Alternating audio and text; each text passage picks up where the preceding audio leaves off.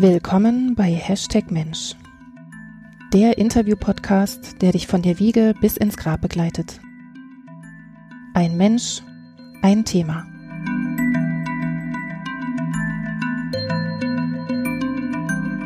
Herzlich willkommen zu einer neuen Folge von Hashtag Mensch.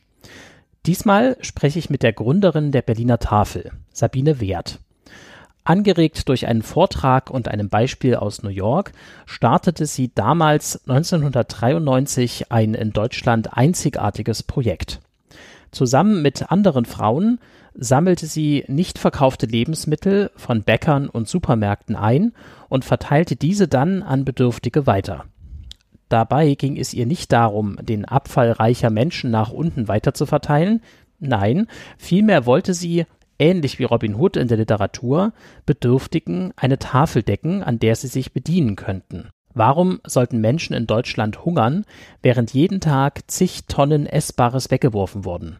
Und so gründete sich die Berliner Tafel. Inzwischen sind Tafeln in fast allen Städten in Deutschland etabliert. Was damals in der Mitte der 90er Jahre in Berlin entstand, gilt heute als eine der größten ökosozialen Bewegungen in Deutschland und darüber hinaus. Zum Zeitpunkt des Interviews, das war im Januar 2018, waren die Tafeln schon längst zu professionellen Sozialunternehmen mit Angestellten, tausenden Ehrenamtlichen, bürokratischen Abläufen und komplexer Fahrzeugflotte geworden.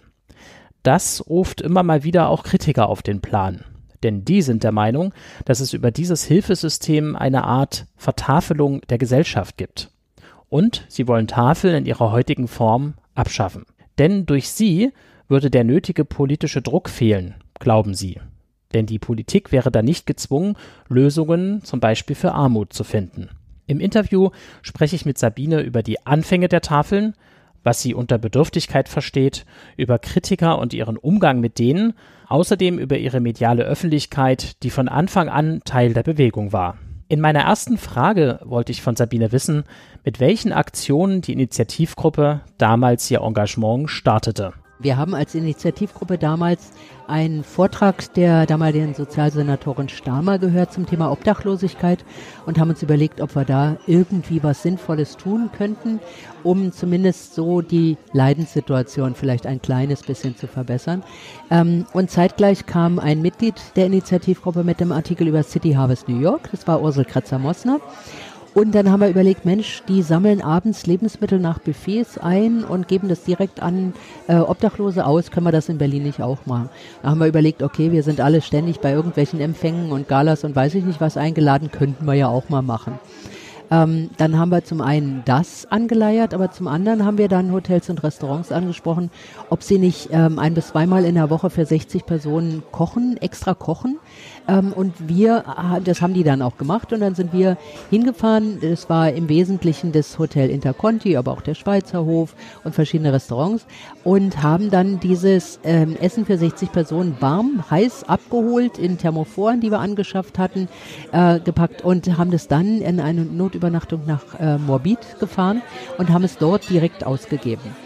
Ähm, das war halt eine Notübernachtung für Obdachlose, vor allem für Männer, weil Frauen haben in der Regel keine Lust, in die Männerobdächer äh, zu gehen. Selbst bei den Notübernachtungen ist es damals so gewesen und ist eigentlich heute auch noch so, glaube ich.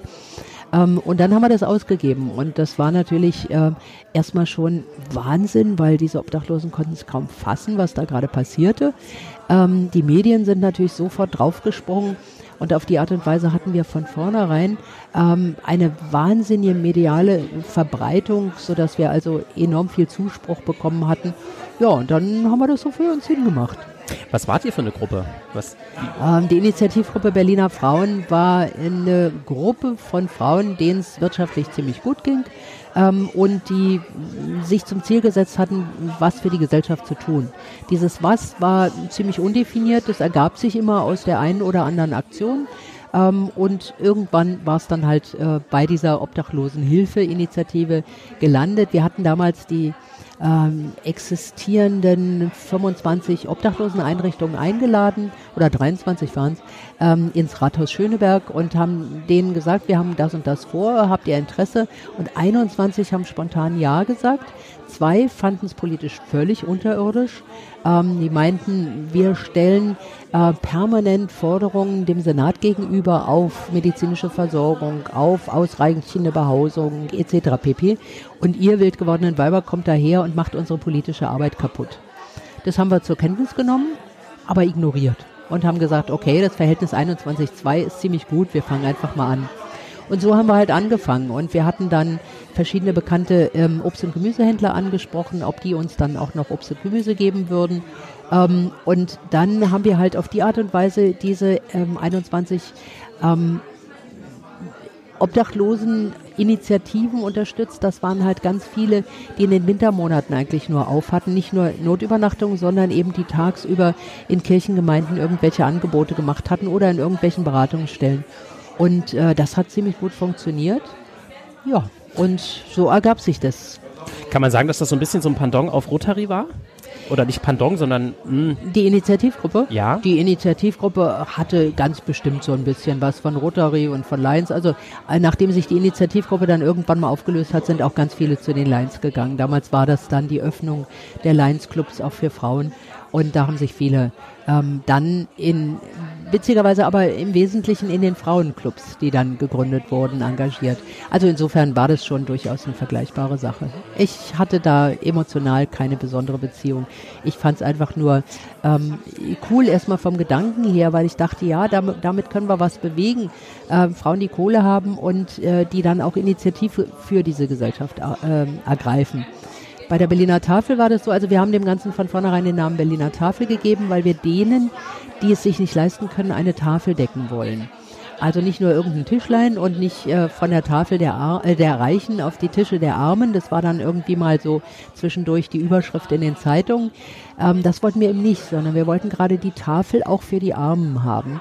Ähm, aber ich habe dann relativ schnell gemerkt, die Initiativgruppe hätte das nicht viel länger als über die Wintermonate hinaus gemacht. Und es war auffällig immer, wenn ich nicht fahren konnte, fuhr meine ständige Beifahrerin aber nicht alleine.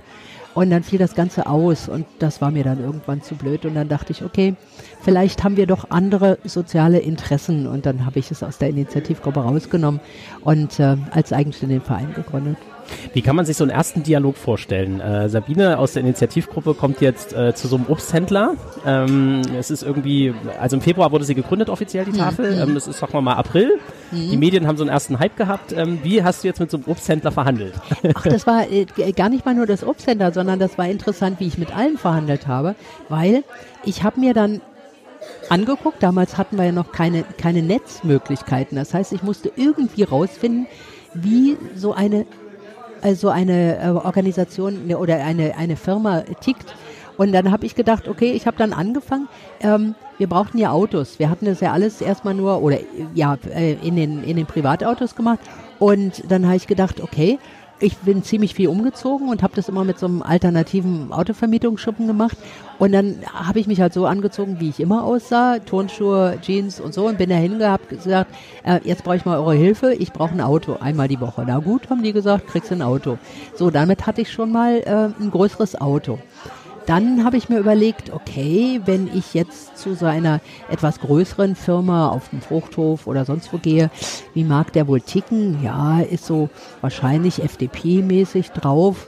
Und äh, dann ziehe ich mich mal ein bisschen anders an und habe dann also eine Stoffhose angezogen und ein bisschen elegantere Schuhe und habe im Zweifelsfall sogar noch ein bisschen Make-up aufgetragen und bin dann dahin, hatte einen Artikel aus der Welt dabei und ähm, dann war das halt, ach so, bei dem, bei dem äh, Auto-Fuzzi hatte ich natürlich eine Taz-Geschichte dabei. Da war ich dann mit der Welt zugange, äh, allenfalls mit der Morgenpost, aber meistens dann eher mit der Welt und habe den Artikel dann auf den Tisch gelegt, habe gesagt, schauen Sie mal, äh, ich bin von der Berliner Tafel und ich bräuchte dringend für unsere Aktion Ihre Unterstützung. Und da haben die meistens sehr wohlwollend äh, reagiert und äh, mit uns mitgespielt. Und äh, da war halt es richtig klasse, dass wir von vornherein die Medien auf unserer Seite hatten ähm, und gute Berichterstattung hatten. Dadurch hatten wir in, in allen Zeitungen, die, die die Stadt so zu bieten hatte, irgendwann mal, und sei es nur eine kleine Veröffentlichung, aber es war eine. Und damit steigt natürlich die Glaubwürdigkeit von, einem, äh, von einer Organisation, die ja zu dem Zeitpunkt noch kein Verein war. Auf was für eine Infrastruktur seid ihr da gestoßen? Die Infrastruktur war im Grunde genommen ähm, ja wie, wie so unser, unser tägliches Leben so bietet. Na gut, ähm, wir sind wir sind kurz nach der Wende noch. Noch, also, ja. Ja, das war natürlich, also äh, alle waren in, im Orientierungsprozess natürlich 93 immer noch. Ähm, was das Auffälligste war, war ähm, die Straßenführung im Ostteil der Stadt, Berlin. Das war der Hammer. Ich bin ja nun ein Westberliner Kind. Und ich war mit allen Straßen dieses Westberliner Teils ver ver verbunden und kannte mich aus und es war überhaupt kein Problem. Aber nach Ostberlin reinzufahren, da hatte ich echt Schiss, weil die Straßenführungen waren so verwegen. Also es ging immer geradeaus und ich hatte keine Möglichkeit, links abzubiegen. Wenn ich aber rechts abbog, um zweimal rechts abzubiegen, um dann geradeaus da weiterzufahren, da, da wusste ich ja nicht, äh, wo lande ich da eigentlich. Ich habe mich so säuisch oft verfahren in Ostberlin, das war wirklich irre. Ähm, aber irgendwann kam natürlich auch da so ein Gefühl dafür, ähm, das ging dann schon. Ähm, die Infrastruktur bei den Läden war halt auch völlig anders als heute. Die, die Geschäfte machten um 18 Uhr auf, äh, zu. Das war eine coole Nummer. Wir sind um 18 Uhr zu den Bäckern gefahren und haben da die Backwaren abgeholt. Ähm, das konnten wir auch mit Ehrenamtlichen machen, weil die sind nach der Arbeit ähm, dann da eben hingefahren und haben das erledigt. Heute 23 Uhr oder später, da ist wenig in dieser Richtung noch möglich. Also das heißt, wir hatten es dadurch, dass wir ähm, dass die, die Stadt noch anders tickte, hatten wir es zum Teil schwerer, wie mit den Straßenführungen, aber zum Teil auch leichter, weil die Öffnungszeiten einfach klarer definiert waren. Ähm, wir hatten, also nachdem ich das aus die, die Berliner Tafel aus der Initiativgruppe rausgenommen habe, ähm, hatten wir schon Anfragen von, von Leuten, weil wir hatten einen Artikel in der City oder im Tipp, ähm, wo wir Ehrenamtliche suchten. Und da hatten sich unheimlich viele Leute gemeldet.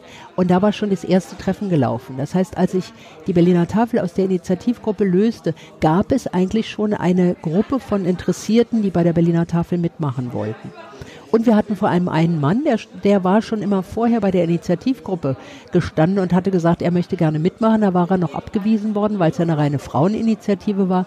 Und dieser Hans-Hermann Keune, der ist heute noch im Vorstand, war zwischendurch mal nicht, jetzt ist er wieder im Vorstand, ist äh, ein wundervoll aktives Mitglied. Wir haben gerade gestern Abend die Grüne Woche ähm, aufge, äh, abgeholt. Und ähm, das war also, da konnte ich auf eine Gruppe zurückgreifen und hatte auch gar nicht das Problem, gar nicht mehr die Leute zu haben. Aber wir konnten untereinander nicht per Telefon so ohne weiteres in Kontakt treten. Das heißt, alles lief über eine Festnetzleitung. Äh, niemand von uns hatte ein Handy, weil gab es noch nicht. Wir hatten gerade die ersten Computer ähm, und das war unheimlich schwer miteinander äh, zu kommunizieren. Also auch über die Computer konnte ich zwar ähm, meine tägliche Erfassung der Touren machen oder ich konnte, ähm, ja eigentlich war der Computer im Wesentlichen nur dazu da, ähm, das zu machen, was vorher eine Schreibmaschine gemacht hatte. Und ich konnte die Daten besser bündeln.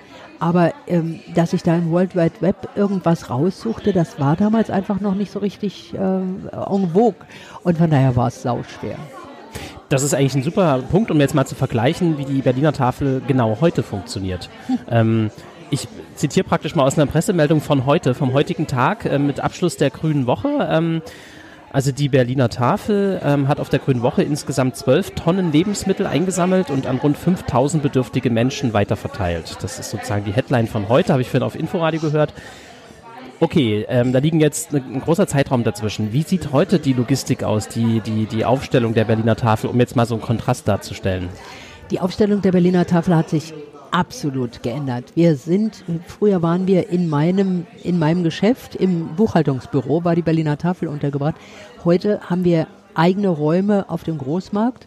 Äh, wir haben äh, 1600 Quadratmeter Fläche da, die uns zu klein ist, weil wir einfach mehr Platz brauchen. Wir haben ähm, 21 Autos insgesamt, davon sind 16 Kühltransporter. Ähm, die Vorstellung, früher im Privat-Pkw gefahren zu sein, ist für uns äh, heute fast abwegig, weil also wir machen nur noch ganz minimale Sachen in den Privat-PKWs, weil wir einfach jetzt die Kühlfahrzeuge haben und weil wir natürlich mit den Firmen auch vereinbart haben, die Kühlkette nicht zu unterbrechen. Ähm, wir werden von, vom äh, ähm, ähm, von der Hygiene eingestuft als ähm, Händler Das heißt, wir müssen sämtliche Hygienevorschriften einhalten. Ne? Also da ist nicht so nach dem Motto, na ja, wir machen das doch alles ehrenamtlich und äh, nicht kommerziell, interessiert die gar nicht. Wir holen von den äh, Firmen ab und müssen die Kühlkette äh, einhalten und bis zu dem Augenblick, wo wir es abgeben, sind wir verantwortlich und darüber hinaus. Also alleine das ist schon mal ganz anders. Wir haben einen großen Raum innerhalb unseres Lagers, der als Kühlung umgebaut wurde. Der ganze Raum ist Kühlung inzwischen. Das heißt, wir haben da 10, 15 Quadratmeter, ich weiß gar nicht wie viel, beziehungsweise Kubikmeter, weil es ja auch in die Höhe geht, ähm, an, an Kühlmöglichkeit. Wir haben eine extra Gefrierzelle. Ähm, Unsere Ehrenamtlichen haben alle Hygieneschulungen, die regelmäßig wiederholt werden. Ähm, unsere Mitarbeiterinnen und Mitarbeiter sowieso. Wir haben einen Sicherheitsbeauftragten, wir haben einen ähm, ähm, ähm Datenschutzbeauftragten. Also wir haben so ziemlich alles, äh, was wir normalerweise in Firmen finden. Ähm, wir haben inzwischen auch 26 Festangestellte. Also das ist natürlich auch eine enorme Zahl. Ähm, ich bin bis heute ehrenamtlich, aber wir brauchen einfach natürlich ein Team, was kontinuierlich da ist, was arbeitet, was zuverlässig arbeitet, ähm, was die Pläne ähm, für zum Beispiel die Grüne Woche oder jetzt die anstehende Logistiker äh, macht. Und das ist ein völlig anderes Konzept als vorher. Wobei wir natürlich immer noch dieselbe Situation haben. Wir haben allerdings inzwischen über 300 soziale Einrichtungen, eben nicht mehr, mehr nur Obdachloseneinrichtungen, sondern alles, was wir im sozialen Bereich so finden können. Aber das Prinzip ist das gleiche. Wir fahren die sozialen Einrichtungen an und beliefern sie mit Lebensmitteln, wobei wir nie sagen können, was wir bringen, weil das hängt von der Spendenmasse ab, die wir bekommen. Das heißt, sowohl bei den sozialen Einrichtungen als auch bei Leib und Seele, also der Ausgabestellen für die Bevölkerung, ähm, hat niemand einen Anspruch drauf. Wir geben gerne, was wir haben, aber wenn es alle ist, ist alle. Und genauso ist es auch bei den Messen. Wir haben in diesem Jahr 12 Tonnen abgeholt bei der Grünen Woche. Im letzten Jahr waren es 14 Tonnen. Das macht aber gar nichts, dass es weniger ist. Ich bin mir in diesem Jahr noch sicherer, dass wir alles abgeholt haben. Und nur das ist der wesentliche Punkt. Ich will nicht immer mehr, sondern ich will, dass wir alles bekommen, was bei den Händlerinnen und Händlern nicht mehr gebraucht wird, erwünscht ist, nicht mehr verkauft worden werden kann wegen der Optik oder ähnlicher Dinge. Ähm, wir achten immer sehr auf die Hygiene. Wir haben also zum Beispiel jetzt bei der Grünen Woche äh, keinen frischen Fisch mitgenommen, kein unverarbeitetes Fleisch, ähm, keine rohen Eier. Also das ist schon für uns immer ganz wichtig, aber alles andere nehmen wir gerne mit und verteilen es dann noch. Um das vielleicht nochmal bildhaft auch nochmal darzustellen, welche Schritte durchläuft eine Orange? Also wir lassen mal die Produktions- und äh, ja. Transportwege bis hierher weg. Ja. Aber wenn wir dann also eine Orange in einem Supermarkt haben, dann ist meistens die Situation die, Orangen sind in Netzen abgepackt, ganz oft. Und eine Orange in dem Netz ist nicht mehr in Ordnung. Automatisch sortiert der Laden das ganze Netz aus, weil es schneller geht, das Ganze wegzuschmeißen, als die noch guten Orangen rauszusuchen. Zumal bei Zitronen und Orangen die Situation ist, alle Südfrüchte ähm, stecken sich unheimlich schnell mit Schimmelsporen an. Das heißt, wenn eine Orange angegriffen ist, dann sind eigentlich andere, alle anderen auch schon infiziert. Das heißt, ähm, der Händlerin, äh, die Händlerin, der Händler müsste die Dinger sehr sauber machen, bevor sie dann gegebenenfalls weiterverkauft werden können. Ähm, und das machen die alle nicht. Das machen wir aber. Wir holen die kaputten aus dem Netz raus, holen sowieso alle aus dem Netz raus und machen die, die eventuell infiziert wurden, sauber. Und dann geben wir sie erst weiter. Und das ist etwas, das kann kein Handel äh, bewerkstelligen. Wir schaffen es aber. Und ähm, dann haben wir also diese Orange aus dem Netz geholt, haben sie fein säuberlich. Äh, ähm, Nachdem vorher ein Berliner Tafelauto natürlich in den Supermarkt ja, gefahren ist. Ja, genau. ja, klar. Also der, die Logistik ist noch, noch ein bisschen anders.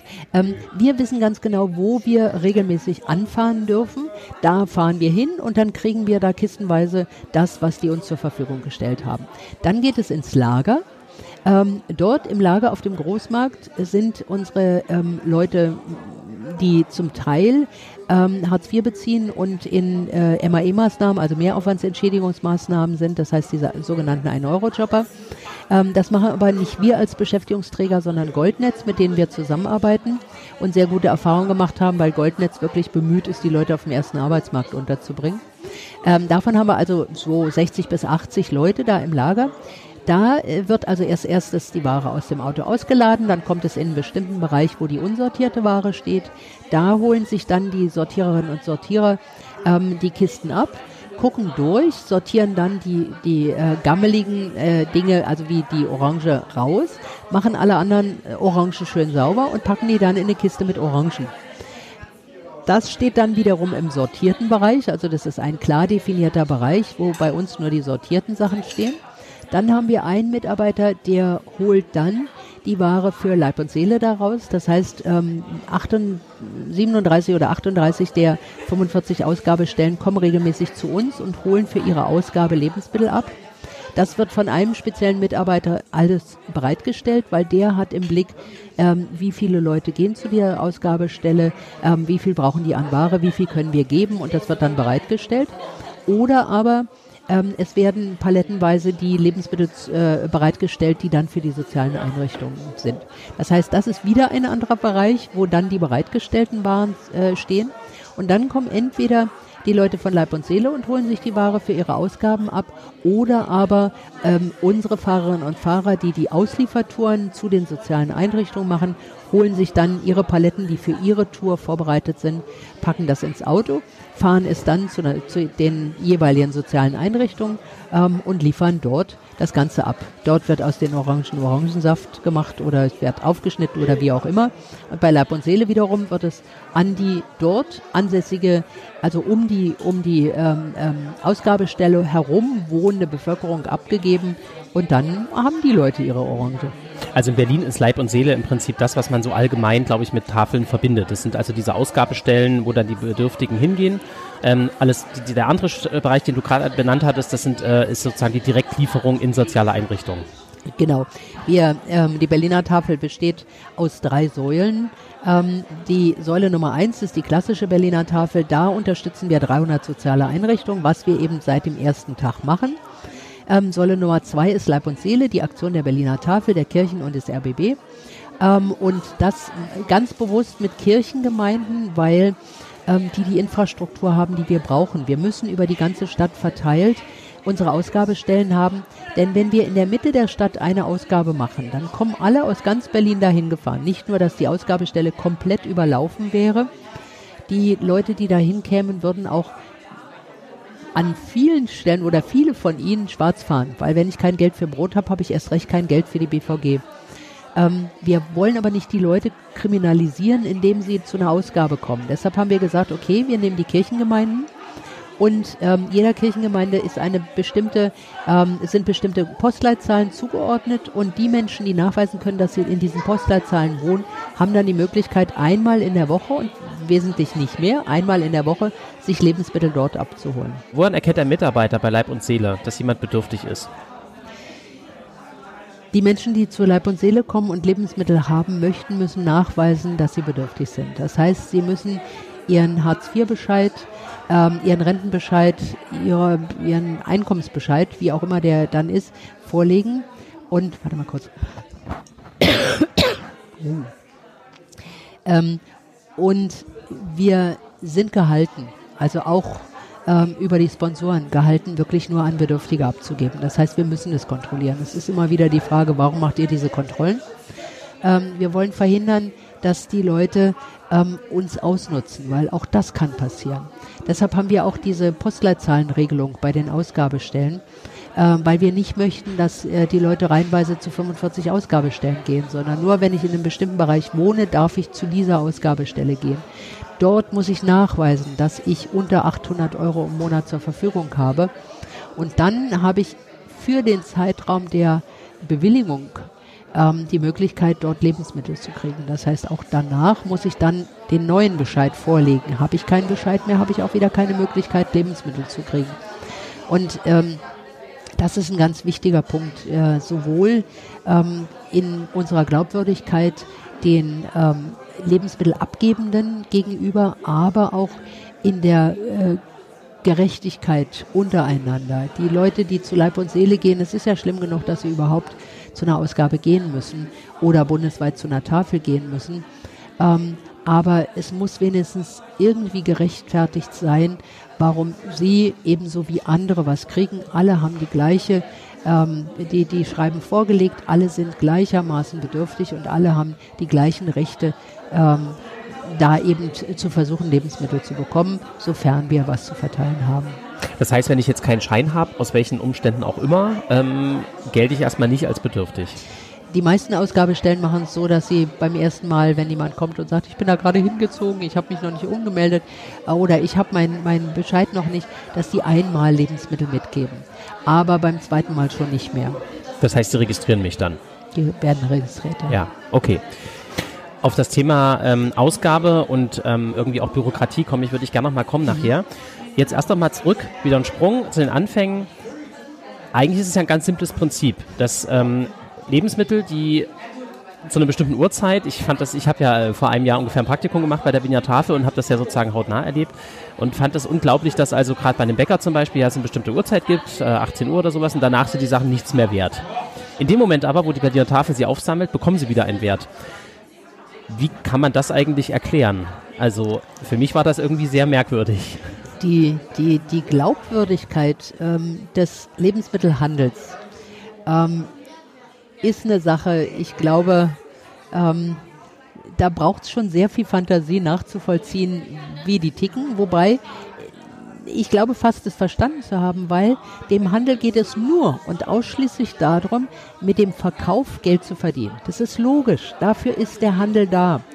Das heißt, wenn der Handel an die Tafel oder andere Organisationen Lebensmittel abgibt, also verschenkt, dann haben sie ihr eigentliches Ziel nicht erreicht. Ähm, und das bedeutet auch, ähm, die Firmen haben im Laufe der Jahre einfach mitbekommen, wie viel sie an die Tafel verspenden. Das heißt, wie viel Verluste sie einfahren. Und das bedeutet wiederum, dass der Handel anders disponiert. Ähm, die Produzierenden äh, produzieren anders. Und das ist alles in absolut meinem Interesse. Weil ich finde nichts scheußlicher als diese unendliche Überproduktion von Lebensmitteln. Diese Verschwendung auf den Feldern, dass einfach die zu kleinen Kartoffeln aussortiert und gleich auf dem Feld liegen bleiben. Gleichzeitig ist aber nicht erlaubt, ist über den Acker zu gehen, um da die kleinen äh, äh, äh, Kartoffeln aufzusammeln. Dass es quasi verboten ist, an den Straßenrändern die Äpfel zu ernten, die da im Niemandsland stehen, die eigentlich niemandem gehören und die nur runterplumpsen und dann sind sie hin. Das sind alles Dinge, ähm, wo ich denke, wir haben ein so krankes Verständnis Lebensmitteln gegenüber. Und deshalb bin ich glücklich, dass der Handel einerseits verstanden hat, okay, ehe wir es wegschmeißen und Müllkosten haben, spenden wir es lieber. Das ist das eine. Sie tun sich ja selber auch einen Gefallen, nicht nur durch den, das Sparen der Müllkosten, sondern auch, sie können sich auf die Schulter klopfen, weil sie zu den Guten gehören. Gleichzeitig finde ich aber, die wir die Lebensmittel sammeln, und da gehören für meine Begriffe nicht nur die Tafeln dazu, sondern auch ähm, die Diver, die Foodsharer, die, äh, ähm, äh, wie sie alle heißen, die da inzwischen existieren, Surplus. Ähm, wenn wir auf diese wahnsinnige Misswirtschaft aufmerksam machen, dass einfach zu viel geordert wird, zu viel produziert wird, zu viel im Umlauf ist, ähm, können wir beeinflussen. Wir haben meiner Meinung nach den Handel durchaus schon beeinflusst, weil es wird nicht mehr so viel ähm, äh, verschwendet. Die Regale sind nicht mehr bis zur letzten Sekunde voll. Ich weiß noch, ich hatte am Anfang einen Bäcker, den ich jeden Abend anfuhr, ähm, der gesagt hat, wir machen um 18 Uhr Schluss und ich muss Croissants bis zur letzten Sekunde vorrätig haben. Denn wenn nicht, dann geht eine Kundin, die ein Croissant haben will, um fünf Minuten vor sechs, die geht dann um die Ecke und da holt sie sich dann eben bei der Konkurrenz den Croissant. Und deshalb muss ich das alles haben ja, da habe ich mich so gefragt, wie lange wird der noch existieren? Das hat tatsächlich noch ein paar Jahre gebraucht. Heute ist er pleite. Okay, ähm, so viel zum Thema. Also insofern, da stimmt was am Prinzip nicht. Und ich glaube eben nicht, dass wir so abhängig von einer speziellen Sorte sind. Also wir, wenn, selbst wenn ich auf ein Croissant Appetit habe, und ich kriege da kein Croissant, dann kann ich, wenn ich unbedingt irgendwas noch äh, in der Richtung hinter die Kiemen schieben will, dann kaufe ich was anderes, was vergleichbar ist. Da gibt es genug. Was ich auch extrem kritisiere, sind die Großgebinde. Zu guter Letzt ist ein Gebinde mit zehn Schrippen preiswerter als zwei anständige Schrippen. Ähm, ich brauche nur zwei Schrippen. Aber ich kaufe die zehn, weil sie ja zu guter Letzt vielleicht nur 15 Cent teurer sind als die zwei Ich brauche die anderen acht aber gar nicht. Also habe ich irgendwann mal Olle Schrippen. Ich gehöre zu der Generation, wir haben aus alten Schrippen noch Semmelbrösel selbst durch die Mühle gedreht und wir haben die äh, Schrippen gebraucht, um Buletten zu machen, weil da kam als Streckungsmittel einfach immer eine Bulette dazu. Übrigens nicht als Streckungsmittel nur, sondern auch als Bindungsmittel. Bindung, genau. Also von daher, ja, das ja. hatte mehrere Effekte. Aber äh, das mit der Streckung, das haben manche Firmen heute kapiert und packen mehr Brötchen da rein, als Fleisch drin ist. Aber abgesehen mal davon. Nein, aber ähm, ich weiß noch, was ich mit trockenen Brötchen anfangen kann oder sollte oder muss. Andere wissen das nicht mehr. Die wissen mit geriebenen Semmel gar nicht mehr viel anzufangen. Ich meine, wie viele Kids haben wir, die glauben, dass Fischstäbchen im Wasser schwimmen. Und die springen aus dem Wasser und dann kommen sie in die Fritteuse und dann sind diese Fische ihre Fischstäbchen. Ist doch krank. Was ist denn deine, deine Meinung zum Thema Containern? Ich finde Containern auf der einen Seite eine ganz, ganz wichtige politische Aussage, nämlich dass es Tatsache ist, obwohl es Tafeln gibt, obwohl es Ausgabestellen gibt, gibt es noch so viele Lebensmittel in den Containern. Und das finde ich wirklich richtig schlimm, denn es sind ja alles Firmen, mit denen wir zusammenarbeiten. Und warum ist da noch so viel Müll? Das ist das eine. Was ich aber gegen das Containern habe, ist, nee, ich muss an einer späteren Stelle anfangen. Es sind alles Privatpersonen, die Containern und die Containern für sich privat und zu Hause und die machen dann was Leckeres zu essen draus und treffen sich in Gruppe oder wie auch immer. Alles in Ordnung. Alles völlig, völlig in Ordnung. Aber wir lösen damit keine Missstände. Ähm, es ist leider immer noch eine Kriminalisierung, weil die Firmen dann Anzeige erstatten oder vorher die Vorhängeschlösser davor gemacht haben und dann ist es richtiger Diebstahl, weil Einbruch und sowas alles. Oder vergiften. Oh, oder das Vergiften, noch schlimmer. Ähm, wenn die, dadurch, dass die Container aber keine, keine Gruppe sind, sondern alles Individuen, die für sich selber containern, ähm, kann es nicht passieren, dass wir irgendwie zusammenarbeiten. Und das finde ich so schade, weil wenn wir zum Beispiel mal ähm, nachweisen könnten, dass wir vormittags bei einem Supermarkt sind und Lebensmittel holen und nachts holen die Containerer da noch so und so viel raus dann könnten wir doch an dieser Stelle, das müssten wir erstmal noch gar nicht medial machen, da könnten wir aber den Händler ansprechen und sagen, hallo, warum? Warum kriegen wir es nicht morgens? Warum wird es in die Container geworfen? Dann könnten die Händlerinnen und Händler entsprechend reagieren, es abstellen oder was auch immer machen. Und wir könnten mit den Containerern regeln, hallo Leute, kommt zu uns und holt euch Lebensmittel ab. Ähm, Dadurch, dass es aber, äh, ach so, und als nächsten Schritt, wenn das immer noch nicht wirken würde, könnten wir dann mal die, den, die, äh, die Medien darauf aufmerksam machen und sagen, hier, wir holen vormittags, die holen nachts, kann es nicht sein, ist schädlich. Macht da mal einen Bericht darüber. Und dann würde das öffentlich gemacht werden. Und dann würden wir was verändern. So verändert sich im Augenblick gar nichts. Da passiert nichts. Und deshalb, ich habe nicht grundsätzlich was gegen das Containern, das können alle handhaben, wie sie wollen. Aber, also ich kenne auch unendlich viele, die Containern, aber die stimmen ja an dieser Stelle alle zu, dass sie sagen, ja klar, wir machen es für uns selber. Ähm, kriegen wir nicht gelöst, weil die sich nicht zu einer Gruppe zusammentun und sie es nicht als Politikum ansehen. Sie sehen es als Missstand an, aber letztlich eigentlich auch als Vorteil für sich. Ähm, ist ja auch lustig, aber wir haben mit Containern nochmal ein ganz anderes Problem gehabt, weil wir haben nämlich auf dem Großmarkt unsere Mülltonnen öffentlich zugänglich gehabt. Und wir haben dann mitgekriegt, dass nachts die Leute zum Containern gekommen sind. Was wir in den Tonnen haben, ist aber wirklich Müll, weil alles andere haben wir verteilt. Also da, was, was da drin ist, jetzt haben wir ein Gitter rundrum und drüber gebaut, damit da niemand mehr rein kann. Das heißt, wir haben dieselben Schutzmaßnahmen wie die Firmen ergriffen. Und es ist so pervers und so politisch unterirdisch und so das allerletzte.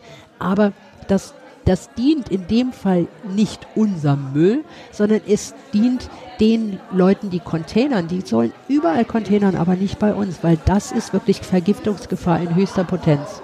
Als Schutzmaßnahme. Wir, es ist eine reine Schutzmaßnahme, weil was wir wegwerfen, ist wirklich Müll. Wir führen es einem anderen Projekt zu, weil wir äh, haben ein Therapreta-Projekt. Äh, wir äh, kompostieren das, was wir an Müll haben, im großen Stil und im richtig wissenschaftlich begleiteten Stil. Und das macht Sinn, aber bei uns in den Tonnen zu wühlen, macht wirklich keinen Sinn.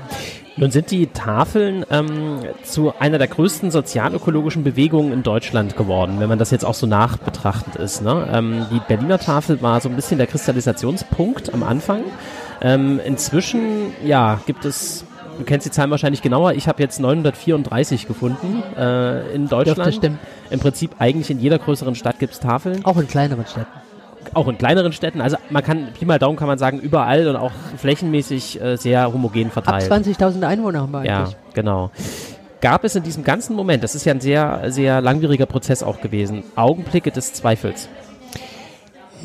Ich habe an der Idee nie gezweifelt, weil die Idee ist das Simpelste, was es gibt. Wir nehmen es da, wo es zu viel ist und geben es dahin, wo es gebraucht wird. Das ist das alte Robin Hood-Prinzip, habe ich immer gemocht. Unser Vorteil ist, wir sind auf der legalen Seite. Ähm, und von daher ähm, finde ich das total klasse.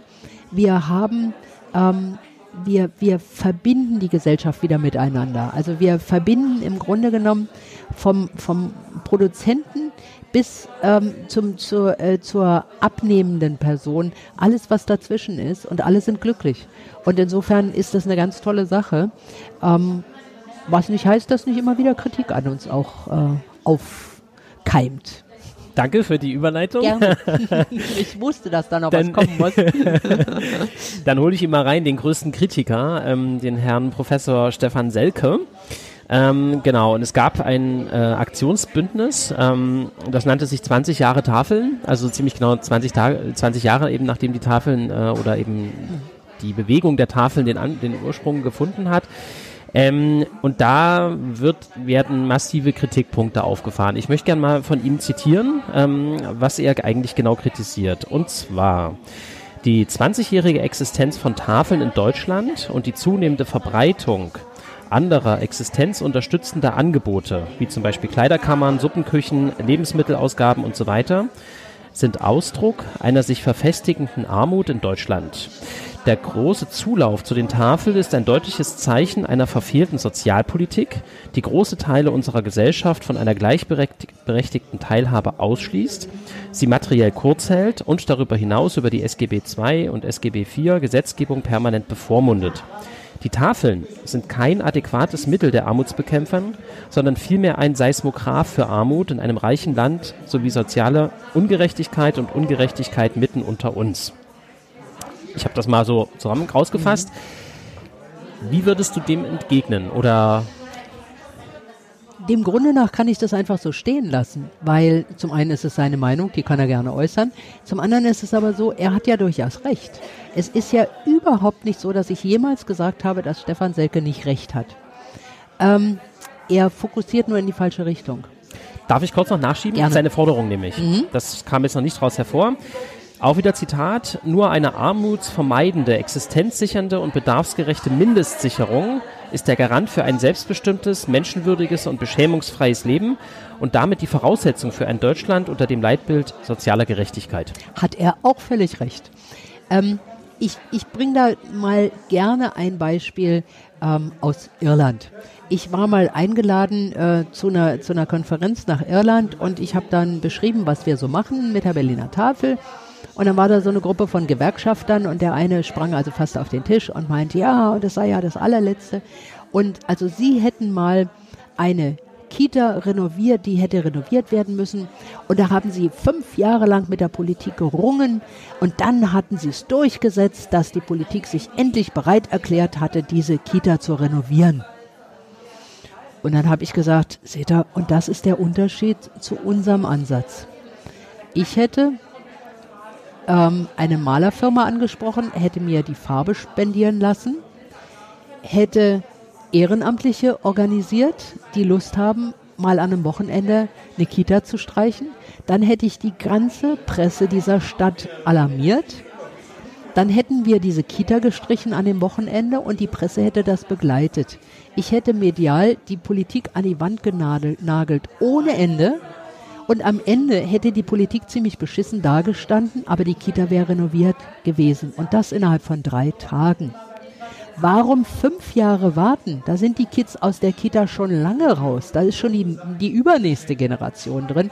Was soll das? Damit habe ich doch politisch nichts erreicht. Ähm, ich bin nie wieder eingeladen worden. das nehme ich gerne in Kauf und genauso wie ich so manches andere auch zu unseren Gunsten interpretiere, so interpretiere ich das auch zu meinen Gunsten. Ähm, das ist genau der Punkt. Natürlich kann ich Stefan Selkes ähm, Thesen verfolgen und immer wieder äh, die Politik versuchen, auf das festzunageln, wofür sie eigentlich ja auch angetreten sind, wofür wir sie im Zweifelsfall auch gewählt haben. Aber ich erreiche doch nichts, weil der politische Apparat viel zu langsam ist. Ich erreiche längerfristig was. Als wir angefangen haben im Februar 93 mit der Berliner Tafel, hatten wir noch eine Kohl-Regierung ist nach all den Jahren Angela Merkel kaum mehr vorstellbar. Da gab es mal ein Helmut Kohl. Ähm, und damals hieß es noch, es gäbe keine Armut in Deutschland, ähm, weil die Argumentation war, es gibt die Sozialhilfe, es gibt die Arbeitslosenunterstützung, es gibt die Rentenversicherung. Und damit sind alle sozialen Bereiche abgedeckt. Die sichern der Bevölkerung einen Mindeststandard und somit ist niemand alt, äh, arm. Hm. Und das fand ich damals schon, äh, vielleicht liegt es daran, dass ich Sozialarbeit studiert habe, aber das fand ich damals schon so absurd, weil auch mit ähm, Arbeitslosenhilfe konnte ich arm sein. Auch mit einer Rente konnte ich arm sein. Und erst recht mit Sozialhilfe konnte ich arm sein. Ähm, und das war für mich nicht nachvollziehbar, diese Argumentation. Aber sie war politisch opportun damals. Das war völlig gesetzt. Was war deine Definition von Armut, deine persönliche? Meine persönliche Ar äh, Armutsdefinition ist eigentlich so, wie sie vor 25 Jahren heute noch ist. Ähm, ich definiere alle als arm, die keine Möglichkeit haben, ausreichend gesellschaftlich Teilhabe ähm, zu genießen. Und da meine ich nicht nur Lebensmittel, sondern da meine ich Schulbildung, da meine ich ähm, die Teilhabe an, an Büchern, an ähm, an Kinobesuchen, an Theaterbesuchen, äh, also alles, was die Kultur so zu bieten hat. Ähm, ich glaube einfach, dass wir als Gesellschaft nur dann gut aufgestellt sind, ähm, wenn alle die Möglichkeit haben, an allem teilhaben zu können, wenn sie das wollen. Nicht überdimensioniert, aber gegebenenfalls auf einem ja, auf dem Level, was verträglich ist für die gesamte Gesellschaft. Und ich finde, da sind wir alle verantwortlich. Und ich schiebe so ungern die Verantwortung weg von mir. Ähm, klar kann ich sagen, die Politik muss es richten. Ich kann aber auch sagen, ich helfe da mal. Mhm. Und während ich helfe, mache ich die Politik darauf aufmerksam, dass da was nicht stimmt. Und damit bin ich jetzt 25 Jahre ziemlich gut gefahren und so habe ich es auch die nächsten 25 Jahre durchaus vor, wenn es möglich ist. Ähm, was hat denn Herr Selke eigentlich für, für einen Lösungsansatz? Weil Kritik okay, aber Herr, Herr Selke hat für meine Begriffe gar keinen Lösungsansatz, sondern äh, die Kritik ist äh, die Kritik und die Kritik ist die Kritik. Ähm, es geht ihm von Buch zu Buch, und es sind jetzt fünf, glaube ich, inzwischen, ähm, immer wieder nur um die grundsätzliche Kritik. Ähm, die, in diesem Aktionsbündnis 20 Jahre Tafeln war ich auch. Ähm, ich bin dann aber rausgegangen, als das Thema plötzlich wurde, 20 Jahre Tafeln sind genug. Und das ist genau der Ansatz, den ich nicht will. Zum Thema 20 Jahre hätte ich gerne alles kontrovers diskutiert, was wir in 20 Jahren Tafel gemacht haben. Aber 20 Jahre Tafel sind genug, hat einen ganz klaren ähm, ideologischen Hintergrund, nämlich ich finde das alles scheiße und ich bin dagegen und Tafeln müssen weg. Ja, Tafeln müssen weg, aber erst, wenn wir die gesellschaftliche Situation so verändert haben, dass wir entweder keinen Lebensmittelüberfluss mehr haben oder keine Armut mehr haben, idealerweise beides. Aber ähm, die Tafeln sagen nicht, dass sie angetreten sind, Armut zu beseitigen. Das können wir nicht. Dafür ist die Politik zuständig, dafür sind wir als Gesellschaft insgesamt verantwortlich. Aber wir sind dafür angetreten, Lebensmittelverschwendung zu minimieren. Das schon. Und da machen wir immer wieder darauf aufmerksam. Und dass wir gleichzeitig den Armen helfen, umso besser. Man kann das äh, sehr spannende Diskussionsgespräch eben mit äh, Sabine und ähm, Herrn Selker eben auch sehen. Es ist verlinkt in den Show Notes, ähm, ist auf jeden Fall zu empfehlen. Okay, ich würde gerne nochmal auf einen Aspekt kommen, der mir auf jeden Fall auch unter die Nägeln brennt, und das ist das Thema Gerechtigkeit herstellen mit knappen Ressourcen. Ähm, ich war selber dabei bei einer Ausgabe von Leib und Seele. Mich hat es sehr beeindruckt. Ähm, und zwar in doppelter Hinsicht. Also zum einen äh, beeindruckt, was tatsächlich erreicht wird in dem konkreten Moment des Gebens. Aber ich war gleichzeitig auch ein bisschen schockiert über die unglaubliche Komplexität von Herstellung von Gerechtigkeit durch ähm, naja, durch, durch Mechanismen, die eben dafür sorgen sollen, dass zum Beispiel nicht Leute sich vordrängeln oder äh, dass, dass die nicht die Falschen zu viel kriegen oder sowas. Wie ist das entstanden? Uns war von vornherein klar, dass wir ähm, gucken müssen, dass die Ellenbogengesellschaft sich nicht auch bei den Ausgaben zu sehr ähm, festmacht. Wir hatten den großen Vorteil, wir haben mit Leib und Seele in Berlin ja erst 2005 angefangen. Das heißt, es gab schon ganz viele Tafeln, die vorher schon an Bevölkerung ausgegeben hat. Ähm, durch die Größe der Stadt hatten wir es einfach vorher gar nicht geschafft, das äh, schneller zu machen. Ähm, dadurch hatten wir halt andere Tafeln als Vorbild und wir wussten, welche Verteilungsprobleme es gab, ähm, welche unheimlichen Ellbogenkräfte ähm, äh, manche entwickelt hatten, um andere aus dem Rennen zu schlagen. Ähm, wie viele Stunden vorher schon ähm, Menschen in Schlange vor den Ausgabestellen beziehungsweise vor den Tafeln stand. Und wir haben äh, uns dabei dann eben überlegt, wir müssen genau diese Punkte verhindern. Was nicht heißt, dass nicht auch bei Ausgabestellen von Leib und Seele Menschen Schlange stehen. Ähm, das liegt aber zum Teil gar nicht so sehr an der Ausgabe selber, sondern daran, dass die Leute sich vorher gerne treffen. Das heißt, während die da stehen und warten, ähm, plaudern die miteinander, die trinken zusammen Kaffee. Ähm, oftmals ist es auch so, dass die Ehrenamtlichen Kuchen backen und dann gibt es halt Kaffee und Kuchen. Ich finde es natürlich viel schöner, wenn die Aufenthaltsräume gerade in den Wintermonaten drinnen sind. Ähm, aber bei manchen Gemeinden ist das einfach nicht möglich, von den Räumlichkeiten her nicht. Und äh, da muss dann das Beste daraus gemacht werden. Es sind dann aber meistens Gemeinden, die einen bestimmten Schlüssel entwickelt haben, wie ausgegeben wird. Dass das nach Alphabet funktioniert oder dass die Nummern verlost werden und dann für ein halbes Jahr Gültigkeit haben. Und dann weiß ich ganz genau, ähm, oder manche haben auch Zeiten angegeben, dann weiß ich ganz genau, okay, meine Ausgabe ist um halb drei dann komme ich allenfalls zehn vor halb drei, aber länger muss ich nicht da, vorher da sein, weil meine Ausgabe ist um halb drei und eben nicht früher oder nicht später. Ähm, und damit fahren wir eigentlich ziemlich gut. Aber das heißt natürlich nicht, äh, dass es deshalb keine Konflikte in den Ausgabestellen gibt. Klar, während der großen Flücht, des großen Flüchtlingsandrang war es natürlich auch so, ähm, dass wir da plötzlich dann Bio-Deutsche hatten, die der Meinung waren, jetzt kriegen wir zu wenig, die haben doch gar keinen Anspruch, sondern wir. Und da ist, da versuchen wir auch immer wieder darauf hinzuweisen, es gibt keinen Anspruch auf Lebensmittel. Es gibt die Möglichkeit. Was wir haben, geben wir gerne, aber wenn es aus ist, ist aus. Und wenn mehr Leute kommen, muss auf mehr verteilt werden und dann kriegen alle ein wenig weniger. Und das ist aber auch soziale Teilhabe. Das ist Teil unseres gesellschaftlichen Wollens. Und das müssen einfach alle begreifen, aber das ist nicht so leicht. Wir machen immer wieder die Erfahrung, Menschen, denen es schlecht geht und die sich in unserer Gesellschaft abgehängt fühlen, ähm, die kämpfen gegen alle, die vermeintlich unter ihnen stehen. Und die treten nach unten. Die treten nicht zur Seite, die treten nicht nach oben, das trauen sich im Zweifelsfall gar nicht, aber die treten immer nach unten. Und wenn sie glauben, dass ein Flüchtling unter ihnen steht, dann treten sie genau dahin.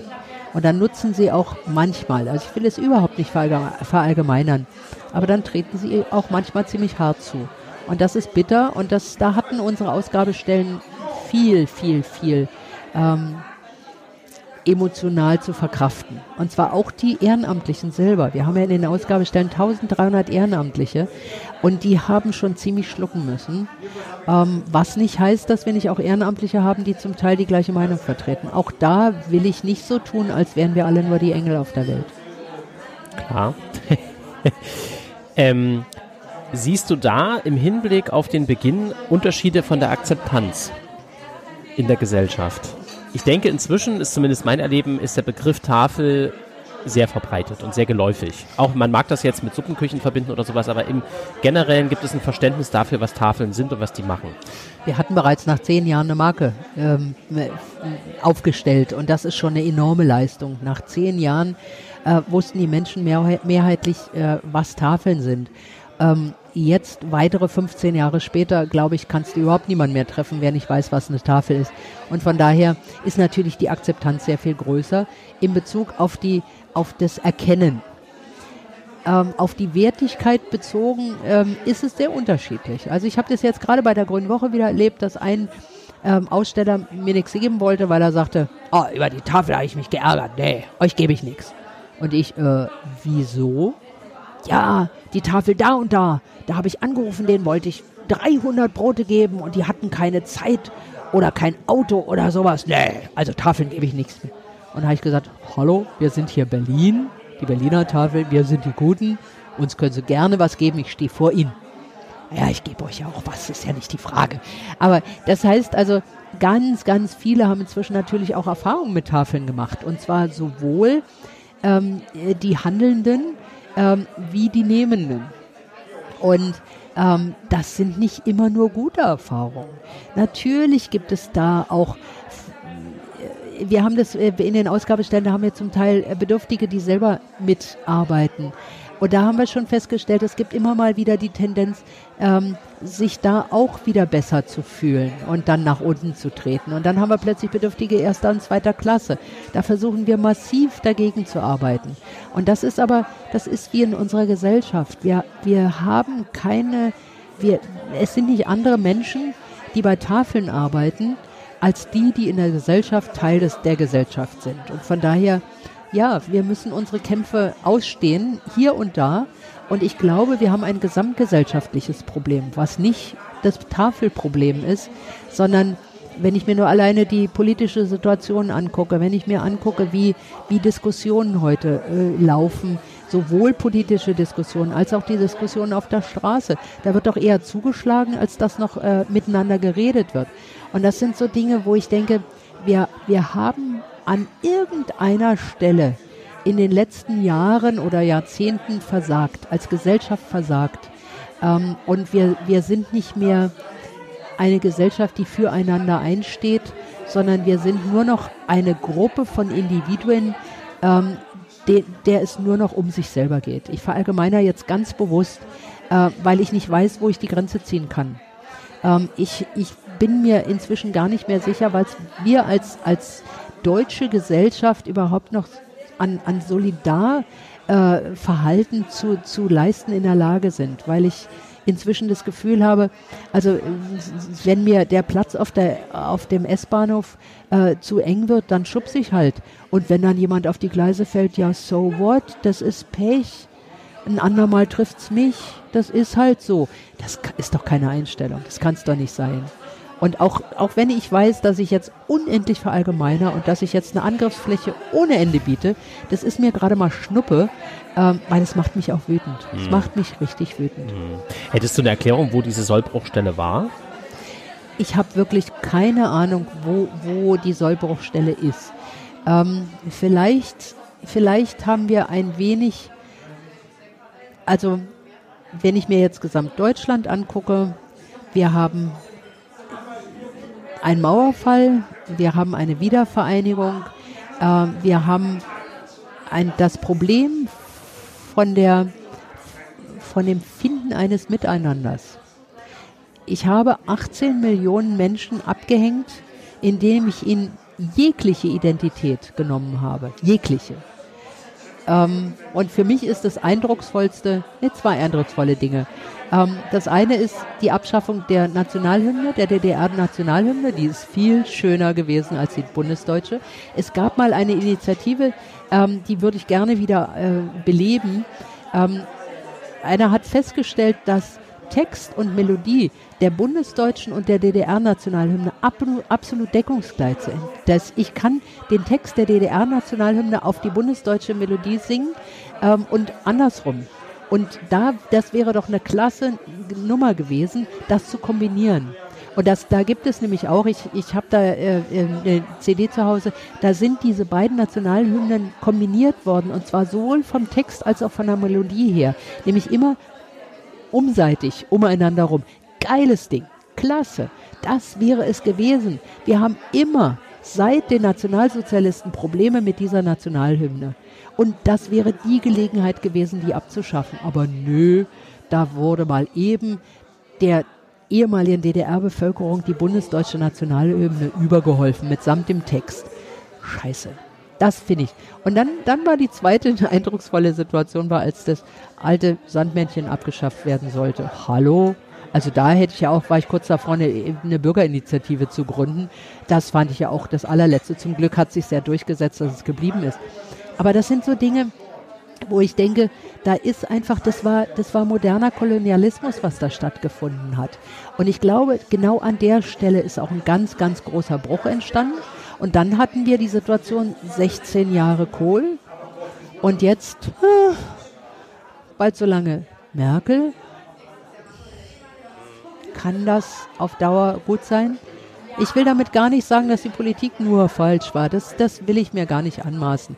Aber ähm, es ist so eine Gleichförmigkeit. Und alleine, wenn ich mir angucke, wie lange die jetzt brauchen, um eine Regierung zu bilden, hallo, wo sind wir denn? Wir machen uns nicht nur mit BER zum Gespött äh, von, von äh, ja, letztlich der ganzen Welt, sondern jetzt mit unserer Regierungsbildung. Hallo? Also das sind so die Augenblicke, wo ich denke, nee, nee, irgendwas läuft da total falsch.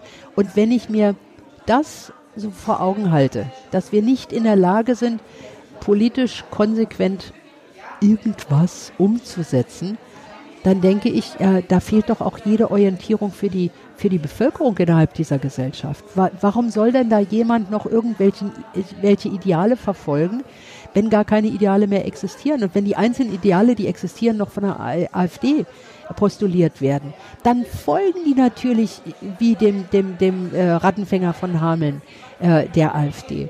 Und das ist etwas, wir haben gerade im Büro darüber gesprochen, wir müssen uns jetzt auf Vorstandsebene auch mal überlegen, wie wir ähm, zum Beispiel mit der AfD umgehen. Und das ist verdammt schwer. Sie sind gewählt, sie sind im Deutschen Bundestag. Ähm, wir können nicht einfach sagen, wir, wir, wenn die sich bei uns melden, nein, auf keinen Fall. Hallo? Haben die eigentlich irgendeinen Standpunkt zum Thema Tafel? Ja, sie, sie scheinen mich persönlich zu lieben, habe ich das Gefühl. Ich kriege pausenlos Einladungen für ihren äh, Neujahrsempfang und ich weiß nicht was. Und ähm, puh, ist, ist nichts, wo ich besonders glücklich bin über diese Einladung. Ach so, Weihnachtsgrüße hatte ich auch schon von Ihnen gekriegt. Also ich scheine auf deren Verteilerliste jetzt plötzlich zu stehen. Logisch, ja. Ich habe mir inzwischen Namen gemacht. Also das ist klar, ich bin auf den meisten Verteilerlisten. Ich kriege von allen Parteien Einladungen. Ähm, bloß bei den anderen stört es mich nicht. das bringt mich zu dem Punkt der Themen, des Themas, ähm, ja, Personen im öffentlichen Raum sein. Das bist du ja nun. Ähm, du bist übrigens die erste Person, die ich interviewen, die einen eigenen Wikipedia-Eintrag hat. Oh. Der ist zwar nicht sehr umfassend, aber trotzdem. Und nie geändert worden. Nie geändert worden. Das ist das äh, wirklich irre. Hast du ihn selbst angelegt? Nein, ich habe ihn nicht angelegt, aber ich weiß, dass er, es hat ihn irgendwer irgendwann, ich habe lange nicht gewusst, dass überhaupt einer existiert, und ich weiß nur, dass er nie geändert wurde. Und das äh, hatte mir irgendwann mal jemand auf der Veranstaltung gesagt, weil es wurde schon mal erwähnt. Und dann ist eben gesagt worden, nie geändert worden. Das finde ich beachtlich. Also ich äh, tendiere fast dazu, ihn selber mal zu verändern, äh, weil es ist halt ein altes Ding inzwischen. Also da hat sich viel, viel bewegt. Aber äh, es ist natürlich schon, ja, irgendwie auch klasse. Sehr schön. Aber wie gehst du trotzdem damit um? Also genau, du bist eine Person im öffentlichen Raum, äh, du wirst von allen Parteien eingeladen, du musst dir jetzt Gedanken machen, wie gehst du mit Agitatoren um, siehe AfD.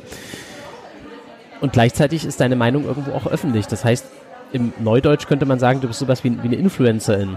Äh, mhm. ja, aber das Schöne ist, ich werde noch nicht erkannt. Ah, okay. Ähm, also ich bin, ich bin bekannt, aber ich kann hier noch mit dir sitzen und äh, keine Socke weiß, warum ich jetzt gerade einen Kopfhörer auf habe. Ähm, und ähm, ich, also ganz, ganz viele ähm, sagen vielleicht noch allenfalls, ah, die habe ich irgendwann mal in der Zeitung gesehen, aber die wissen überhaupt nicht, wer ich bin. Äh, es gibt immer noch so und so viele, die sagen, ja, Tag, Frau Wirt. Brrr, das ist mein Hassname schlechthin. Ich mag nicht Wirt heißen. Nichts gegen die Wirts, die gerade zuhören. Aber ich bin Wirt. Und äh, da gibt's auch so, so natürlich niedliche Namensspielchen, äh, so nach dem Motto Nomen ist Omen. Ja, gerne, warum auch nicht. ja, ja, ja, ja. Also ich gehe damit, glaube ich, relativ locker um, weil ich nicht erkannt werde. Und äh, wenn ich jetzt an, an jeder Ecke angesprochen würde oder sowas, das glaube ich, damit hätte ich schon größere Schwierigkeiten. Aber so sage ich mir, ja, ich bin eine Person des öffentlichen Lebens im weitesten Sinne. Ähm, Ich bin vom Namen her durchaus bekannt. Ähm, wenn Tafel, dann wissen viele auch mit meinem Namen in dem Zusammenhang was zu, äh, anzufangen. Aber mein Gesicht ist nicht besonders bekannt. Wahrscheinlich habe ich so ein wunderschönes Durchschnittsgesicht, dass das nicht weiter gesehen wird. Ich weiß jetzt kein Phishing, brauchst nichts zu sagen. Alles klar. Für die Zukunft, was wünschst du dir persönlich? Das ist eine schwierige Frage. Ich kriege die natürlich relativ häufig und jedes Mal sitze ich wieder davor und denke, boah, ja, wir haben schon mal aufgeschrieben, was wünscht sich die Wert in fünf Jahren und was wünscht, wünscht sich in zehn Jahren. Und trotzdem bin ich jedes Mal ähm, ähm, überfordert, wenn ich die Frage höre, weil das ist auch so tagesabhängig. Also je nachdem, was gerade passiert ist, ähm, habe ich wieder die oder die Wünsche. Ähm, was ich mir definitiv wünsche, ähm, wenn wenn. Mal gucken, ob ich das in diesem Leben noch erlebe. Also ich bin ja erst 61, habe ja noch gute Chancen. Ähm, wenn BER mal eröffnet wird. Und wenn dann ähm, relativ zeitnah Tegel geschlossen wird, dann soll ja Tegel zum Wissenschaftsstandort werden. Und da möchte ich, und da bin ich gerade ganz eifrig dabei, um das schon vorzubereiten, da möchte ich, dass ein Flugzeug stehen bleibt. Ein kleines Flugzeug, es muss kein riesig großes sein, und das will ich umbauen. Ne? So wie wir äh, Kimber Express und Kimber Mobil umgebaut haben, möchte ich das zu Kimber Fly machen. Und dann möchte ich nämlich, dass dieser Flieger ähm, auf dem Flughafen Tegel, dem dann Wissenschaftsstandort äh, stehen bleibt, und wir dort mit den Kids genau unsere Unterrichtseinheiten machen, aber das Ganze mit einer Gangway hoch in, das, in den Flieger rein, mit einer Sicherheitskontrolle, äh, mit einem richtigen Check-in und so. Und ich kann mir vorstellen, dass die Kids das richtig, richtig doll lieben werden. Sollte das jetzt absehbar gar nicht funktionieren, träume ich noch von Kimber Boat, weil wir sind auf dem Großmarkt umgeben von Wasser und da wäre es doch total klasse, wenn wir, weiß ich, sei es auf dem Westhafen oder einem der Kanäle, ein Boot hätten, wo wir dann Kimber Boat machen würden. Also das sind so die Ziele, die ich einfach für Kimber noch habe. Und ähm, ich stelle immer wieder fest, ich habe für die Tafel selber, für den Bereich der Unterstützung von Bedürftigen gar nicht so die großen äh, Zukunftsideen, weil ich glaube, wir machen einfach so weiter, wie wir noch Lebensmittel gespendet bekommen. Ähm, so lange machen wir immer wieder darauf aufmerksam, dass es gesellschaftliche Missstände gibt, ähm, dass wir etwas an der Umverteilung in dieser Gesellschaft tun müssen. Also deshalb glaube ich auch, ich stehe zum Beispiel auf dem Standpunkt, dass wir weltweit überhaupt kein ähm, Lebensmittelproblem im eigentlichen Sinne haben. Das sagen ja alle Studien, wir haben weltweit genug Lebensmittel. Es ist nur eine Frage der Umverteilung. Und da bin ich aktiv und da bin ich auch international aktiv. Ich war vor ein paar Jahren eingeladen nach Taiwan. Ich habe hab Kontakte in die USA, nach Australien, ähm, in verschiedene asiatische Länder. Und das finde ich einfach wichtig, dass wir uns gemeinschaftlich, wir leben in einer globalisierten Gesellschaft, dass wir uns gemeinschaftlich Gedanken machen, wie können wir die Umverteilung weltweit so hinbekommen, dass die Menschen nicht mehr hungern. Und es kann nicht sein, dass wir nach EU-Standards Millionen von Tonnen von äh, Tomaten vernichten oder aber nach Afrika verschiffen und dort den heimischen Markt kaputt machen. Also das ist so ein Ziel, wo ich denke, dass wir politisch noch eine ganze Menge machen können und wo ich auch gerne meine Bekanntheit ausnutzen möchte, um da immer aktiver an dieser Stelle zu sein. Und das ist also etwas, äh, wo ich glaube, ähm, das macht Sinn, Davor möchte ich gerne das Mindesthaltbarkeitsdatum abgeschafft wissen, weil es einfach Schwachsinn im Quadrat ist. Es ist eine Herstellergarantie. Ähm, so lange wie dieses Datum darauf anzeigt, gilt die Garantie des Herstellers, dass sich in Form, Farbe und Geschmack des Produkts nichts verändert. Und wenn sich was verändert hat, dann muss der Produzent es zurücknehmen und ersetzen. Danach, nach diesem Mindesthaltbarkeitsdatum, ist aber die Ware noch genauso in Ordnung. Der Hersteller hält, haftet nur nicht mehr dafür. Aber ich bin also ständig damit beschäftigt, zum einen die Nation zu informieren, das Mindesthaltbarkeitsdatum heißt mindestens haltbar bis, also darüber hinaus, dass die Leute sich mehr auf ihre Augen, ihren Geruchssinn, ihren Geschmackssinn verlassen sollten, äh, bevor sie das Ganze in die Tonne treten, weil für die meisten in unserer Gesellschaft ist das Mindesthaltbarkeitsdatum ein Verwaltsdatum. Und sie werfen es weg. Und das ist Schwachsinn. Wir unterstützen damit nur die Produzierenden, weil wenn ich einen Joghurt heute weggeworfen habe, dann, dann habe ich in dem Augenblick, in dem ich es wegwerfe, plötzlich unendliche Lust danach, genau das aber essen zu wollen. Also latsche ich in den Laden und kaufe mir genau das Produkt wieder. Dann habe ich es vielleicht nicht gleich gegessen, dann verfällt mir das Datum wieder. Super, ganz klasse. So kurbeln wir natürlich die Wirtschaft an. Wir müssen darauf achten, dass die Verbrauchsdaten etwas anders, anderes sind. Also auf den Eiern, auf dem Fisch, auf dem Fleisch. Da sind Verbrauchsdaten drauf. Die sollten wir auch ernst nehmen, weil das sind potenzielle Salmonellenträger. Da sollten wir nicht spaßen. Also so nach dem Motto, ach der Fisch, der war vor einem, einer Woche sollte ich es verbraucht haben, habe ich aber nicht, esse ich jetzt mal. Das ist nicht richtig sinnvoll. Das habe ich zwar dieser Tage gerade erst gemacht, aber das würde ich niemandem empfehlen. Aber da glaube ich, dass wir was machen können. Dieses Mindesthaltbarkeitsdatum muss sich einfach verändern. Es muss zu, zu einem zu verbrauchen bis Datum werden oder die Ampel muss nochmal diskutiert werden oder oder. Da ist mir aufgefallen, ein halbes Jahr vor einer Bundestagswahl kommt diese Diskussion plötzlich auf.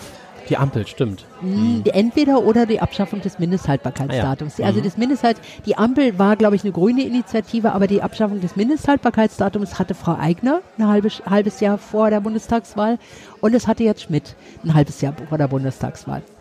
Es kräht nach der Wahl kein Hahn mehr danach. Ähm, das ist auffällig. Das heißt, es ist hübsch, um Leute wie mich an der Wahlurne zu beeinflussen, aber es ist für uns als Verbraucherinnen und Verbraucher dann plötzlich gar nicht mehr interessant. Und da denke ich, da könnten wir wirklich richtig viel tun, wenn dieses Datum endlich mal abgeschafft würde. Äh, womit ich noch ziemlich unterwegs bin, ist, ich möchte gerne. Ich würde kurz da noch ja, einhaken. Hast du zufällig internationale Beispiele? Das wäre ja. mal interessant, ob es andere Lösungen gibt in anderen Ländern, was dir sicher ja bekannt ist. Also wir haben zum Beispiel in, in äh, dem englischsprachigen Raum haben wir dieses äh, Best Use For. Nee, da haben ah, wir Best, Best Use, Use Before. Mhm. Ähm, die Ampel haben wir, glaube ich, jetzt in Finnland oder irgendwie sowas. Ich hatte letztens irgendwas gelesen. Jedenfalls gibt es, ich glaube, im skandinavischen Raum gibt es ein Land, die haben jetzt die Ampel eingeführt. Also es gibt schon durchaus Möglichkeiten. Ähm, und im Zweifelsfall gibt es unendlich viele Produkte, die brauchen gar kein Mindesthaltbarkeitsdatum. Auf Mineralwasser steht ein Mindesthaltbarkeitsdatum. Hallo? Also pff, da passiert doch nichts. Ähm, beim Bier kann ich es ja vielleicht noch verstehen, aber das ist meistens alle bevor. Ähm, und Allerdings, ja. und äh, also das ist es macht keinen Sinn. Es macht nicht wirklich Sinn. Okay. Dann würde ich gerne zu meiner letzten Frage kommen. Ich hatte gerade noch Ach, etwas, was ich genau. unbedingt loswerden möchte, aber weil da bin ich nämlich noch nicht richtig aktiv, aber ich habe schon die ersten Kontakte geknüpft. Ich möchte, dass Ehrenamtsjahre als Rentenjahre anerkannt werden. Ähm, wir haben ja wieder in letzter Zeit äh, die einen oder anderen Studien, die ganz klar sagen, dass gerade Frauen im Rentengap äh, festhaken.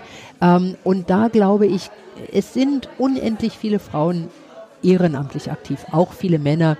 Äh, auch bei der Berliner Tafel, wir haben 47 Prozent Männeranteil bei unseren Ehrenamtlichen. Also es ist richtig toll. Aber ähm, ich gönne es auch beiden Seiten, ähm, dass da wirklich die Ehrenamtsjahre anerkannt werden. Wenn ich mir vorstelle, ich habe mal Rentenanspruch auf 123 Euro. Ich habe mich nämlich so früh selbstständig gemacht, dass ich einfach an staatlicher Rente nicht viel zu erwarten habe. Wenn ich jetzt aber dächte, dass ich für 25 Jahre Ehrenamt, und ich war auch vorher schon ehrenamtlich aktiv, Rentenpunkte bekommen würde, dann bekäme ich eben nicht 123 Euro und wäre auf die Tafel irgendwann mal angewiesen, sondern dann hätte ich eben vielleicht eine, eine, Rente, die durchaus vergleichbar wäre mit ähm, einer, einer, niedrigen Rente die, allgemeiner Art. Ähm, und das finde ich, fände ich wirklich eine, eine unheimliche solidarische Leistung unserer Politik, das endlich mal zu, an, anzuerkennen, was die Bevölkerung in dieser Gesellschaft ehrenamtlich für die Bevölkerung tut. Und da ist es ganz egal, ob es der Kunstbereich, der Sportbereich, der soziale Bereich ist. Und das wäre, das ist also das, äh, womit ich spätestens dann irgendwann mal sterben möchte, ähm, dass ich, dass ich sagen kann, das habe ich mit erreicht. Ich habe schon mal geschafft, ein Gesetz äh, zu ändern, ähm, indem ich nur an der richtigen Stelle das Richtige zur richtigen Zeit gesagt habe. Deshalb glaube ich, dass wenn ich das jetzt laut genug sage, denkt vielleicht die Politik doch mal drüber nach. Und ich habe jetzt gerade festgestellt, wir haben ja gerade die neuen Tarife bei den, bei den Bäderbetrieben hier in Berlin.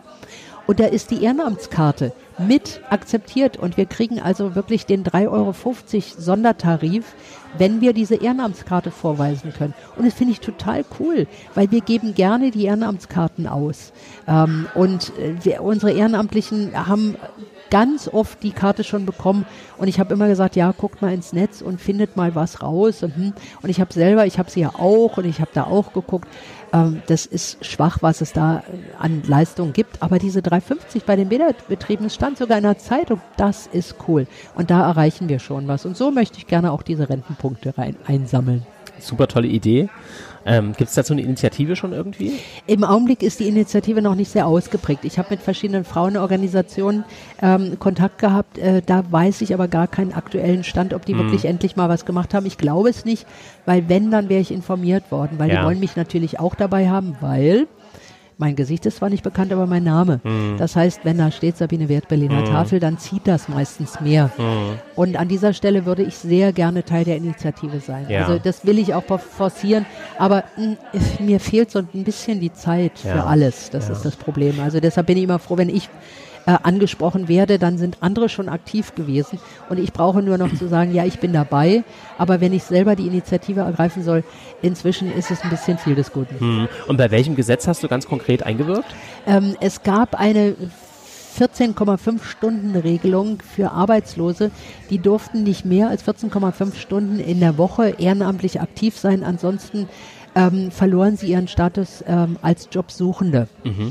Und ich war eingeladen bei der Enquete-Kommission des Deutschen Bundestages zum Thema bürgerschaftliches Engagement und die fragten mich am Ende, äh, also ich äh, erzählte da, durfte erzählen, was die Berliner Tafel alles macht und am Ende wurde ich gefragt, ob ich eine Idee hätte, was ähm, umgesetzt werden sollte. Und dann habe ich gesagt, ja, diese 14,5 Stunden Regelung äh, für Arbeitslose. Und die, was denn für eine 14,5 Stunden? Hm. Und dann habe ich das nochmal erklärt und dann haben die sich ähm, damit auseinandergesetzt, haben hier und da nachgefragt.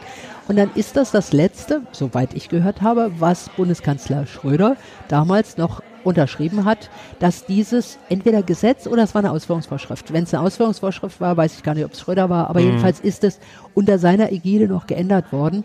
Und inzwischen können ähm, Ehrenamtliche ähm, Ehren, äh, Quatsch, äh, ähm, ähm, Arbeitslose so mhm. viel ehrenamtlich arbeiten, wie sie wollen. Denn ich habe damals argumentiert, es ist doch Unfug, wenn bei uns jemand ehrenamtlich mitmacht und ähm, arbeitslos ist. Und diese Person kommt zu mir und sagt, du, ich kann morgen nicht in, in Einsatz, weil ich habe ne, ein Vorstellungsgespräch. Dann sage ich, hey du, also viel Glück für das Vorstellungsgespräch. Okay, dann ruft er mich an und sagt, Sabine, ich kann gar nicht mehr kommen, weil ich habe den Job gekriegt. Dann sage ich, hey, klasse, super und herzlichen Glückwunsch.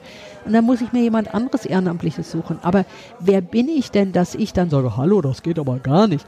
Die stehen natürlich alle dem Arbeitsmarkt noch genauso zur Verfügung wie hm. vorher. Hm. Und das ist eine Frage der Logik. Und das hm. hat die hm. Enquete-Kommission verstanden, aber es hat zum Glück dann auch die Politik verstanden. Hm. Aber das hat mir gezeigt, dass ich als Person durchaus die Möglichkeit habe, ähm, wenn ich im richtigen Augenblick an der richtigen Stelle die richtigen Dinge sage, dass ich in dieser Gesellschaft wirklich was verändern kann.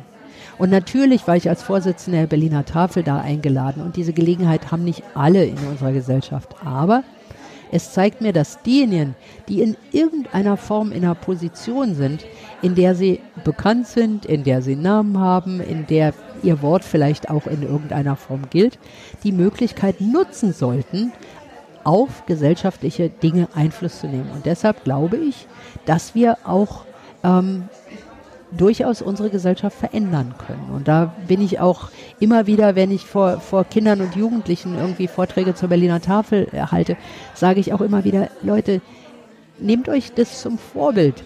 Ich habe ganz klein angefangen und da ist sowas Großes draus geworden. Wenn ihr eine Idee habt, die ihr gut findet, dann verfolgt die. Dann verfolgt die auch, wenn andere Leute um euch herum sagen, hey, was ist denn das für ein Schwachsinn? Macht es, weil vielleicht kommt was richtig Gutes dabei raus. Und das finde ich einfach wichtig, der Generation von morgen genau das mit auf den Weg zu geben. Super. Meine letzte Frage. Was macht dich glücklich? Och, och, mich macht vieles glücklich. Mich macht glücklich, wenn ich zwischendurch auch mal privat sein darf und nicht immer zu einer Tafel machen muss Äh, mich macht aber auch glücklich, wenn die Tafel gut äh, funktioniert. Und zwar sowohl die Berliner Tafel als auch in insgesamt, alle Tafeln. Ähm, mich macht glücklich, wenn ich in unserer Gesellschaft irgendwas verändern kann oder unsere Gesellschaft irgendwie positiv verändert wird. Mich macht glücklich, wenn die Sonne scheint, ähm, es aber nicht zu heiß ist. ähm, was macht mich glücklich? Ach, tausend Dinge. Also ich bin ein von Grund auf glücklicher Mensch, kann ich nicht anders sagen. Und von daher ähm, macht mich eigentlich so ziemlich alles glücklich. Also ich kann mir, ich kann mir Dinge auch durchaus wieder schönreden, selbst wenn sie blöd gelaufen sind. Und da muss ich ganz ehrlich sagen, das macht mich wiederum demütig, ähm, weil ich denke, ich bin ein derart letztlich begnadeter Mensch. Ähm, alleine schon durch die Tatsache, ähm, dass ich nichts zu schwer nehme, dass ich manches auch ignorieren kann, ähm, dass ich so viele wundervolle Menschen kennengelernt habe und kenne und ähm, dass, wenn ich mir nur alleine überlege, äh, über 2000 Ehrenamtliche bei der Berliner Tafel, bundesweit 60.000 für Tafeln Engagierte, wie kann ich nicht glücklich sein? Ich danke dir ganz, ganz herzlich für dieses Interview. Gerne. Das war die aktuelle Folge vom Interview-Podcast Hashtag Mensch. Wenn dir diese Folge gefallen hat, dann gib doch eine kurze Rückmeldung. Du findest Hashtag Mensch auf Facebook, Twitter, Spotify und iTunes. Vielen Dank und bis bald. Wir hören uns.